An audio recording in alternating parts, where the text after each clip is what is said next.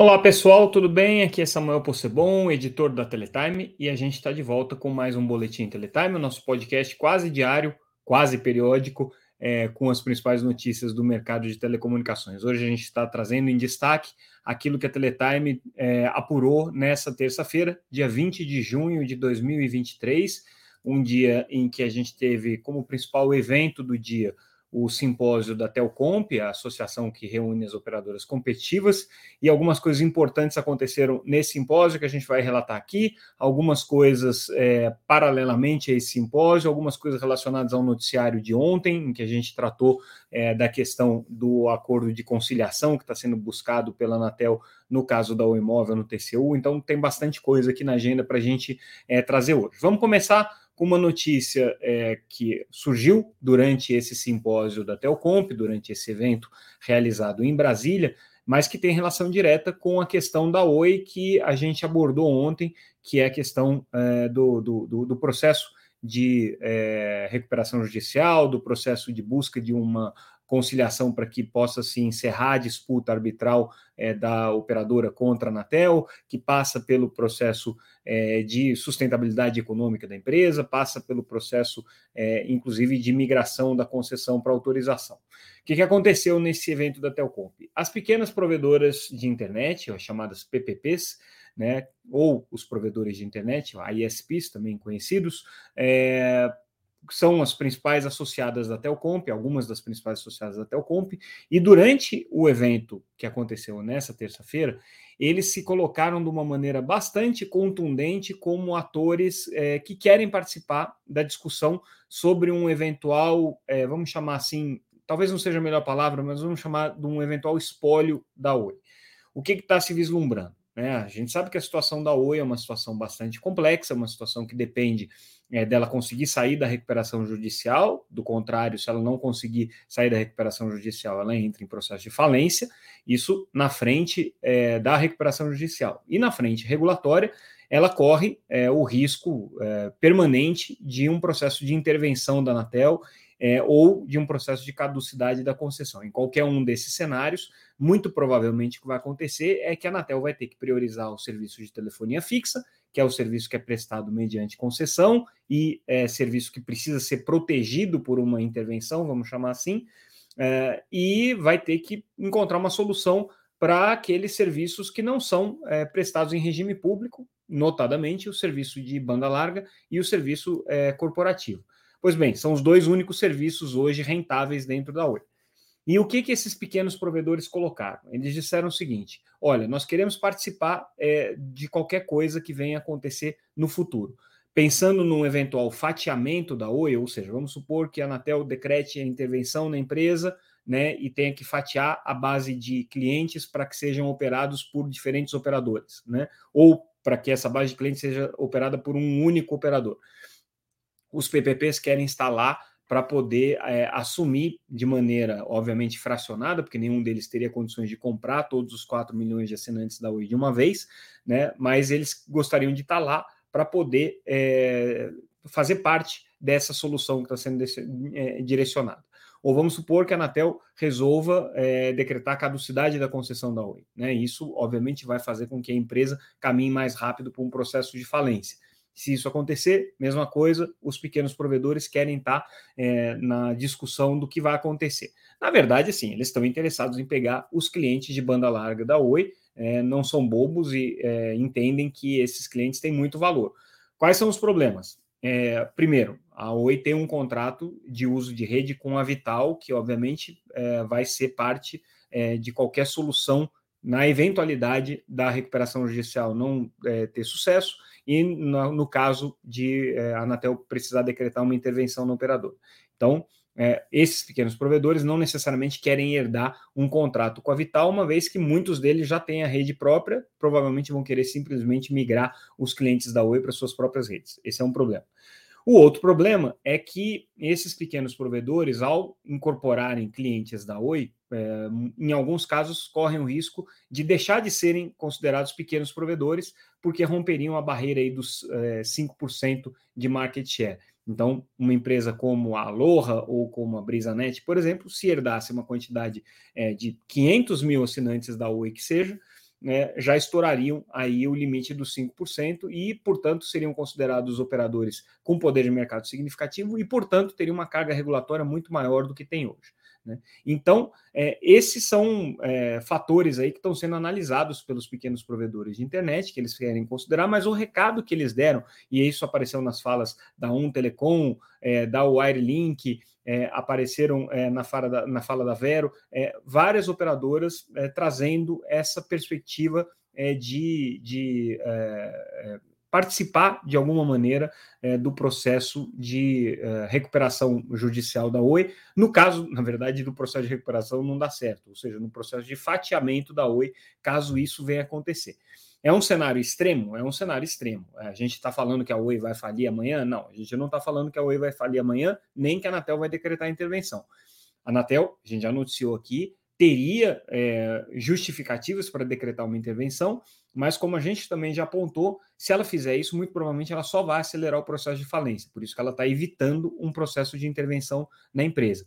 Lembrando que a Anatel não pode intervir na empresa para operar os serviços que ela tem hoje. A Anatel só pode intervir na empresa para garantir a boa prestação do serviço de telefonia fixa, que lembrando, é o serviço que hoje não dá dinheiro para Oi. Então, assim, não faz sentido a Anatel fazer uma intervenção é, para salvar a empresa como operadora de todos os serviços. Ela só vai poder fazer uma intervenção se for para salvar a concessão. Se for para salvar o resto da empresa, ela tem que encontrar uma solução de mercado. E qual seria uma solução de mercado? Justamente esse: um fatiamento ou é, a migração da concessão para autorização para facilitar é, que a Oi encontre outros investidores, é, uma negociação que passe eventualmente pela Vital, que é a detentora da rede, é, para que a Oi é, consiga é, é sobreviver é, num cenário pós-recuperação judicial. Enfim, existem todos os cenários que estão colocados na mesa, e aí justamente o que a Anatel quer com o processo de conciliação que está sendo aberto no Tribunal de Contas da União, é, e esse processo de conciliação por consenso busca fazer aquela troca que a gente já tinha mencionado aqui, né? Quer dizer, a Oi é, sai, desiste da arbitragem, a Anatel é, não vai cobrar tudo aquilo que é, precisaria cobrar para a migração da concessão para autorização, mas a Oi ou alguém que dê lastro para a Oi, possivelmente a Vital, por exemplo, teria que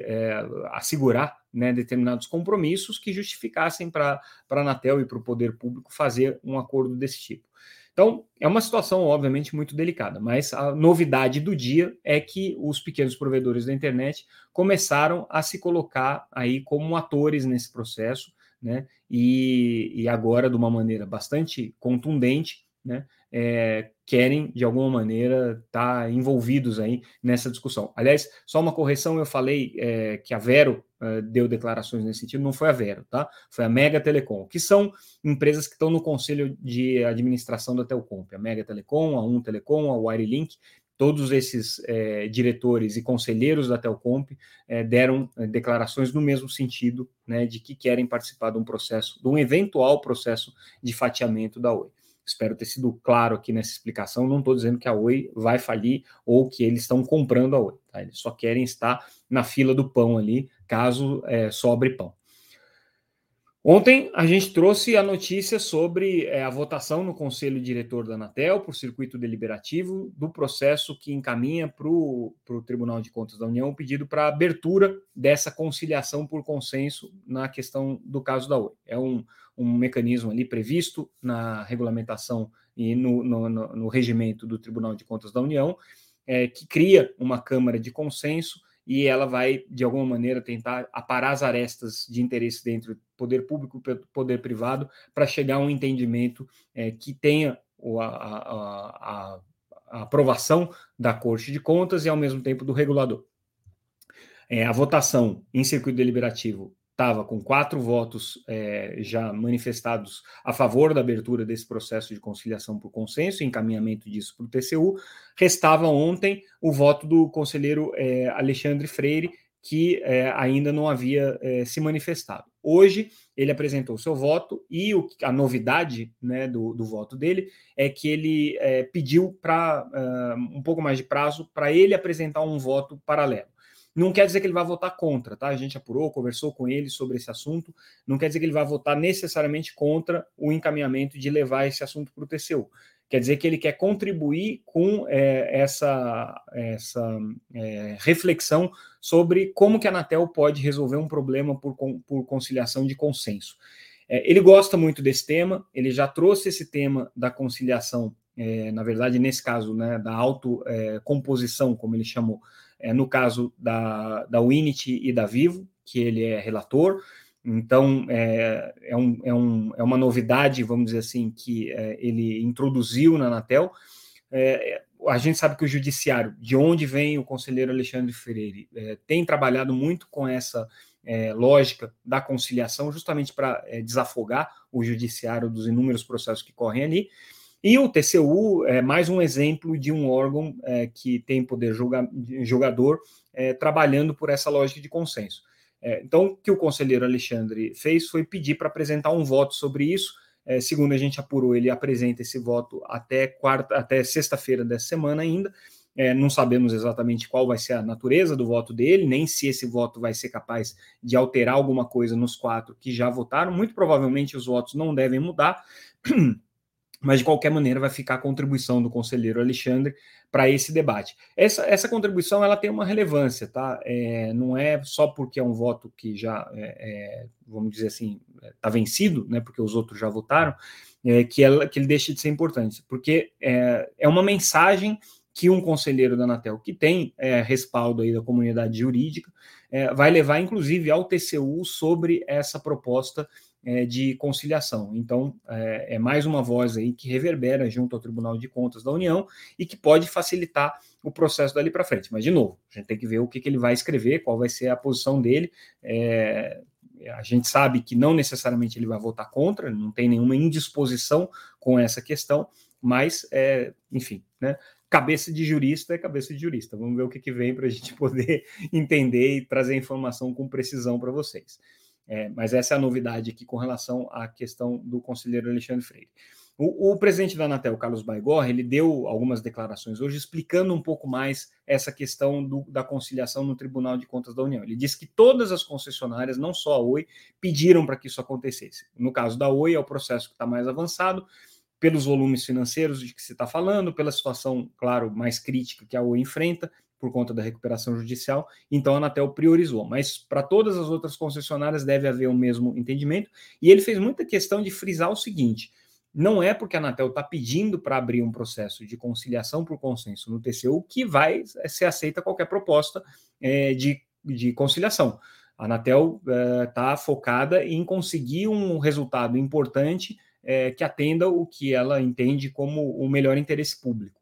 Então, é, a Oi vai ter que apresentar uma proposta, né, retirando a sua, a sua, a sua, o seu processo de arbitragem, né, dizendo até que ponto ela consegue contribuir com políticas públicas, né, para conseguir essa migração da concessão para autorização. E a Anatel vai ter que ceder também do seu lado, né, óbvio, é, para que esse consenso seja construído mas o presidente da Anatel, Carlos Baigorre, deu aí esse recado importante de que não necessariamente é, o, vai sair um, um, consenso. Quanto tempo que demora isso daqui? Ontem alguém me perguntou durante a live e é, eu, eu, é, acho que vale a gente repetir né, esses prazos aqui foram colocados. O TCU ele tem nessa, nessa análise específica aqui da, da questão do consenso, eles têm 90 dias para fazer, é, para apresentar um, um relatório. Né? E aí depois esse relatório tem mais 30 dias para ser avaliado pelo conselho, pelo, pelo plenário do Tribunal de Contas. Então significa aí que a gente está falando de quatro meses de análise. Vamos supor que a Anatel consiga é, abrir esse processo aí ainda nesse mês, né, até o final dessa semana, com o voto do conselheiro Alexandre. A gente vai ter julho, agosto, setembro, outubro. É, de discussão sobre isso para uma solução provavelmente saindo aí em novembro, né? Considerando aí o, todos os prazos cheios. Claro que sempre existe a possibilidade do Tribunal de Contas da União decidir acelerar esse processo por alguma razão, mas os prazos que estão previstos regimentalmente ali na, na, na regulamentação do Tribunal de Contas da União são esses, tá? Só para deixar esclarecido. Hoje a gente traz a notícia é, que já tinha sido adiantada pelo valor essa semana, tá? Mas, enfim, é, agora é, a gente teve ela também de maneira oficial, com a confirmação de que os, alguns acionistas é, minoritários da Oi é, entraram com um processo é, contra o escritório de contabilidade que avalizou as contas da primeira recuperação judicial. Então, esse Instituto Empresa, que é uma associação de investidores que reúne os acionistas minoritários da Oi, é, buscou o Conselho Federal de Contabilidade e o Conselho Regional de Contabilidade do Rio, é, fazendo uma denúncia contra a, a, empresa de contabilidade, o escritório de contabilidade da Oi, que é, trouxe números durante o, a fase ali da primeira recuperação judicial, que, segundo esse Instituto Empresa, é, é, desvirtuaram a, a análise dos, dos acionistas é, da Oi e fizeram com que eles tivessem informações equivocadas sobre a real situação financeira da empresa. Né? A alegação, isso já tem sido colocado aqui há algum tempo, é que a Oi, ao final da primeira recuperação judicial, pintava um mundo maravilhoso, que ela ia sair da recuperação judicial, ia ser uma empresa forte, competitiva, e de fato a Oi tinha esse discurso, mas ela também colocava ressalvas com relação é, ao futuro dela e as dificuldades que ela vinha enfrentando para implementar o primeiro plano de recuperação judicial, principalmente o atraso na venda dos ativos, as dificuldades que ela teve para vender o imóvel, com um processo de arbitragem sendo aberto ali contra as operadoras compradoras, né, atrasos na regulamentação da Anatel nessa questão da migração da concessão para autorização. Então, havia sim sinais de que algumas coisas não estavam bem. A gente até fez uma matéria em novembro, trazendo um alerta bem é, catastrofista na ocasião, de é, alguns analistas de investimento sobre isso. Teve até gente que falou: nossa, vocês estão exagerando. Imagina, a Oi está saindo do processo de recuperação judicial, vocês estão fazendo uma matéria com, com uma visão tão, tão é, pessimista com relação ao futuro da empresa. Mas aí ela saiu da recuperação e, como né, a história mostrou, logo em seguida entrou numa segunda recuperação judicial. O que chamou a atenção dos analistas aqui, dos, dos acionistas minoritários, é que os números, principalmente de endividamento da Oi, de é, é, é, fragilidade financeira dela, se mostraram muito maiores é, num período muito curto. Né? Então, terminada a primeira recuperação judicial e logo em seguida iniciada a segunda recuperação judicial, os números foram muito discrepantes. E é isso que está sendo é, alegado aqui. A gente lembra também que a própria Anatel, é, no, no processo de conciliação que está sendo mandado para o TCU, na mesma decisão, pediu para que a Superintendência de Controle de Obrigações apurasse é, indícios de má gestão, né, denúncias que foram feitas de má gestão na empresa. É, isso aí também é parte de acionistas minoritários que fizeram essas denúncias, na verdade, para o Ministério da Justiça, para a Senacom, isso chegou é, para a Anatel, e aí a Anatel está pedindo essa investigação adicional aqui. Fora todo o acompanhamento econômico financeiro que a Anatel já faz da Oi, né? Então, uh, esses casos todos se interconectam né, e, e, conversam. Tanto a questão da caducidade da concessão, quanto uma possível intervenção, quanto o processo de conciliação que está correndo, agora essa questão aqui dos minoritários contra os contadores, é, alegando justamente é, é, é que houve algum tipo de manipulação aqui nos, nos, nos números da Oi, ou é, omissão né, de algumas, algumas é, declarações aqui. Mas, enfim, né, situação da Oi, nesse momento, é obviamente muito complexa, né, e vai aparecer suspeitas, denúncias de tudo que é lado aqui. A gente está tentando né, simplificar e explicar para vocês o que está acontecendo. Mas agora, daqui para frente, a gente vai ver isso aí acontecer com cada vez mais frequência, principalmente porque a Oi ela tem, nesse momento, né, é, adotado uma postura de resolver o problema do endividamento e dos credores. Né? E já disse que no caso dos minoritários vai haver uma diluição. Então, assim, os minoritários, e segundo aqui o próprio Instituto, é, os minoritários da Oi hoje é, são talvez é, o, o, mais volumoso conjunto de, de, pequenos acionistas entre as empresas abertas no Brasil, são milhões aqui, milhões e milhões de, de, de acionistas minoritários. É, alguns deles sem experiência para lidar com esse tipo de situação, estão aí bastante, bastante é, revoltados com a situação. Vamos mudar agora um pouco de assunto. Acabou o assunto Oi, vamos falar agora do assunto é, Anatel como reguladora das plataformas, ou Anatel como reguladora do ambiente digital, ou Anatel reguladora da internet. Chamem como quiser. Hoje, durante o evento da Telcomp, o presidente da Anatel, Carlos Baigorre, trouxe uma novidade aí em relação ao que ele vinha falando já, e ele tem defendido muito essa questão da Anatel como reguladora do ambiente digital, e voltou a defender hoje também.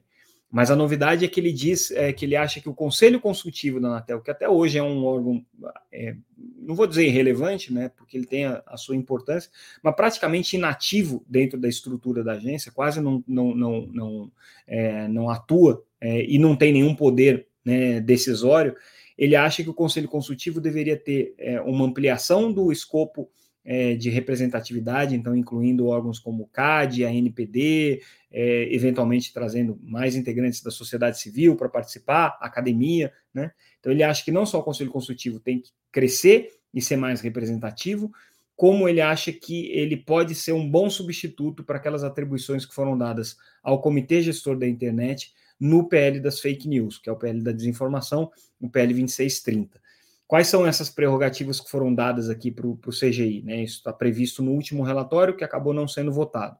Está é, tá previsto que o CGI, por exemplo, vai ser é, um, um, um, órgão responsável por estabelecer os parâmetros é, das, das, políticas de, de, de, é, de, supervisão de cada uma das é, empresas de tecnologias, empresas de redes sociais, e vai ser ele também é, o responsável por homologar essas, essas políticas das, das empresas de internet. Né? Então, o Baigorre acredita que essas atribuições, entre outras que estão previstas no PL das fake news, poderiam ser assumidas pelo Conselho Consultivo. Qual que é o problema aqui?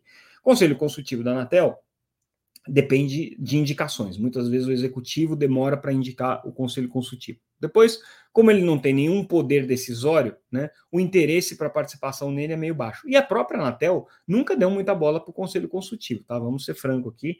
É, a agência, inclusive, quando tinha que mandar algum documento, alguma coisa para o conselho consultivo, sempre mandava assim meio torcendo para eles nem analisarem e a coisa é, ir adiante por decurso de prazo, tá?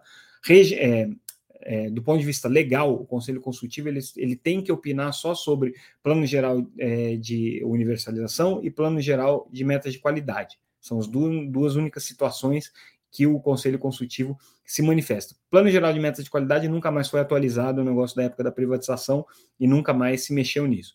O Plano Geral, é, aliás, Plano Geral de Metas de Universalização e Plano Geral de Outorgas, tá? não, é, não de metas de qualidade. Plano Geral de Outorgas. Plano Geral de Outorga só foi alterado uma vez na fusão da Oi com a Brasil Telecom, depois não se mexeu mais nisso. E o Plano Geral de Metas de Universalização é atualizado é, a cada cinco anos, né? e aí o Conselho Consultivo aprova, na verdade, por decurso de prazo, porque quase sempre é, o, o Anatel manda, é, passam-se 15 dias, eles não olham e aí segue para o Ministério das Comunicações. Né? Então, esse, esse tem sido o trâmite aqui. Mas Baigorre vendo aqui o Conselho Consultivo como um, um ente importante aí para fortalecer o papel da Anatel como reguladora é, do ambiente de internet. Isso aí apareceu também, olha só que é interessante, né? Até o Comp uh, defendendo, obviamente, a Anatel como reguladora do ambiente da internet, mas se alinhando muito com as grandes operadoras. Até o representa, como eu disse, pequenas e médias operadoras. E aí, nas manifestações é, é, do, do, Thomas Fuchs, que é o presidente do conselho da Telcomp, na abertura do simpósio aqui em Brasília, o que ele trouxe é que ele considera que o posicionamento que tem, tem sido colocado pelas grandes operadoras, especialmente pela, pela Claro, né, cujo presidente, José Félix, é também presidente da Telebrasil e da Conexis, que é a associação que reúne as grandes operadoras, o Félix tem dito muito que acredita que a busca por um reequilíbrio competitivo com as empresas de internet passa pela questão das franquias de banda larga. E a Telcomp concorda com isso. Acha que o mercado de banda larga precisa, as operadoras precisam ter a possibilidade de vender é, o, o, tráfego não só por, por, por é, velocidade, como é hoje, mas também por volume trafegado, né? o que significa retomar o debate sobre franquia em banda larga fixa. Esse, esse debate está é, congelado aí desde 2016, quando a Anatel, por cautelar, é, proibiu as operadoras de banda larga fixa de praticarem um modelo de franquia, então hoje é um modelo é, ilimitado, né? É, e isso tem incomodado muitas operadoras de banda larga, porque elas entendem que elas perderam uma possibilidade de é, rentabilizar os seus é, investimentos em infraestrutura. Né? Elas poderiam estar é, criando aí pacotes diferenciados com mais ou menos franquia, a depender do uso do, dos usuários, né? E isso não acontece porque é, os usuários têm o consumo ilimitado aqui de, é, é, de banda larga na rede fixa, ao contrário do que acontece na rede móvel e nas redes por satélite. Então, existe aqui uma. A Telcomp está alinhada com isso. Outras é, questões que estão preocupando a Telcomp, interessante, na frente tributária. Claro que a questão toda do enquadramento do serviço de valor adicionado, como é que isso vai ficar com o imposto de, com IVA, né, com o imposto de valor adicionado que está sendo criado. É, tem um nome específico esse imposto aqui no caso da reforma tributária que me ocorreu, mas é o equivalente ao IVA europeu, né? É, e eles estão muito preocupados também com a simetria tributária que está sendo criada com é, as empresas provedoras de internet. Olha só que interessante, que atuam no simples, né? São provedores de internet muito pequenos, porque o Simples tem um limite, um teto de faturamento lá de é, 4 milhões e 800 é, mil reais. Né? Então, todo provedor de internet que está enquadrado no Simples é, não paga ICMS, porque o Simples não paga ICMS. Só que ele só pode faturar até 4 milhões e 800 mil reais. Se ele faturar mais do que isso, ele sai do Simples e aí a carga tributária dele aumenta e aí pode ter ICMS. E aí o que a Telcomp está alegando é que isso cria uma simetria competitiva entre os muito pequenos e os pequenos operadores que já saíram do simples. Então ela acha que esse assunto tem que ser tratado aqui na reforma tributária. Né? Eles também estão preocupados com a questão do enquadramento das operadoras de pequeno porte, com a exceção regulatória que é dada pela Anatel. Ficaram muito é, atentos aí a esse movimento que aconteceu na semana passada do conselheiro da Anatel, Vicente Aquino, pedir para que a área técnica da agência reavalie as assimetrias regulatórias que são dadas para, os pequenos provedores. Né? Então, a, a Telcom está preocupada com isso, porque ela defende essas assimetrias, não é que ela acha que não tem que ter, ela acha que tem que ter, mas ela está preocupada. Só que ela defende que sejam assimetrias justas, né? Então, algumas questões aí, por exemplo, as questões tributárias, que sejam corrigidas. É, algumas obrigações que hoje os pequenos provedores não têm, por exemplo, de é, é, prestar informações sobre a, a, a, situação das suas operações para a Anatel, ou questões é, de defesa cibernética e tudo isso, a Anatel, a, a, a Telcomp entende que os pequenos provedores também deveriam estar sujeitos a essas regras. Né? Ordenamento de postes, por exemplo, tudo isso está aqui na lista de coisas que a Telcomp acha que seriam justas de serem aplicadas também para os pequenos provedores. Né? Mas essa aqui é uma situação, é, uma, é, uma, é um debate complexo, porque a Telcomp representa os operadores é, de é, médio e grande porte dentro desse conjunto dos PPPs, né? E quem representa os pequenos operadores é, são outras associações, né? A Brint, Internet Sul, que são operadores aí com centenas, poucos milhares de assinantes. Então tem uma, uma diferença conceitual grande aqui.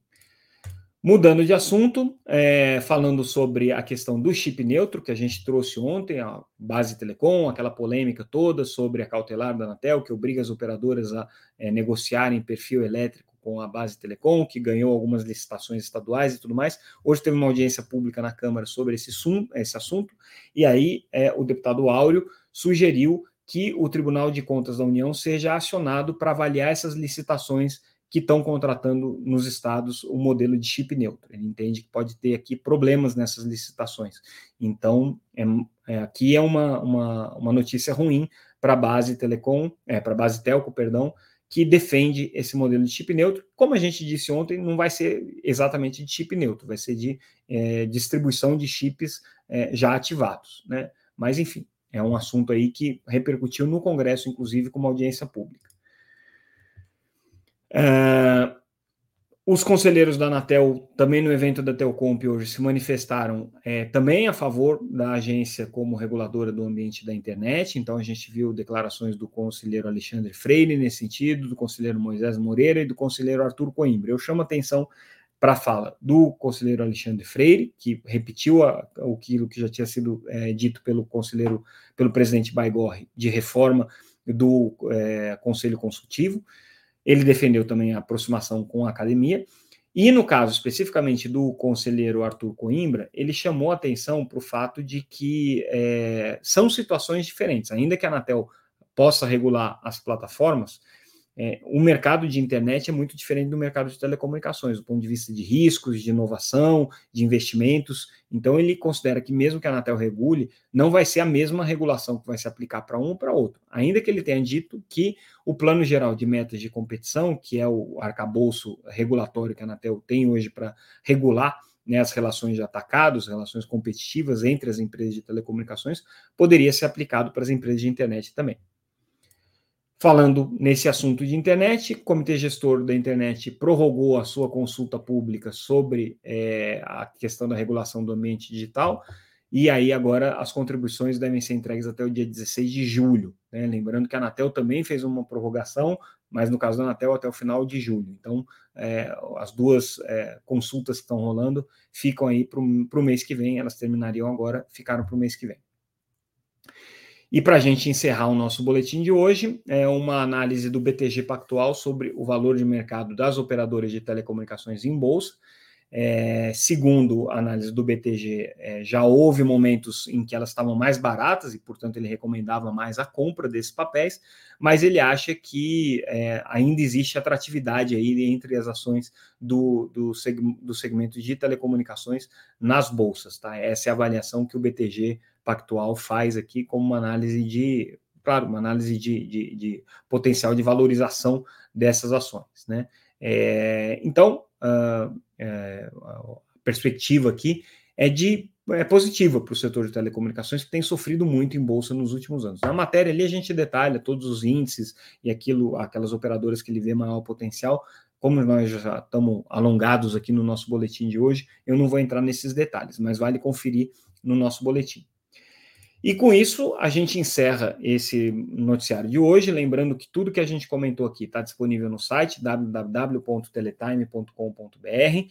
Além disso, a gente está em todas as redes sociais como arroba Teletime News, LinkedIn, Instagram, Facebook, Twitter, estamos em todas elas.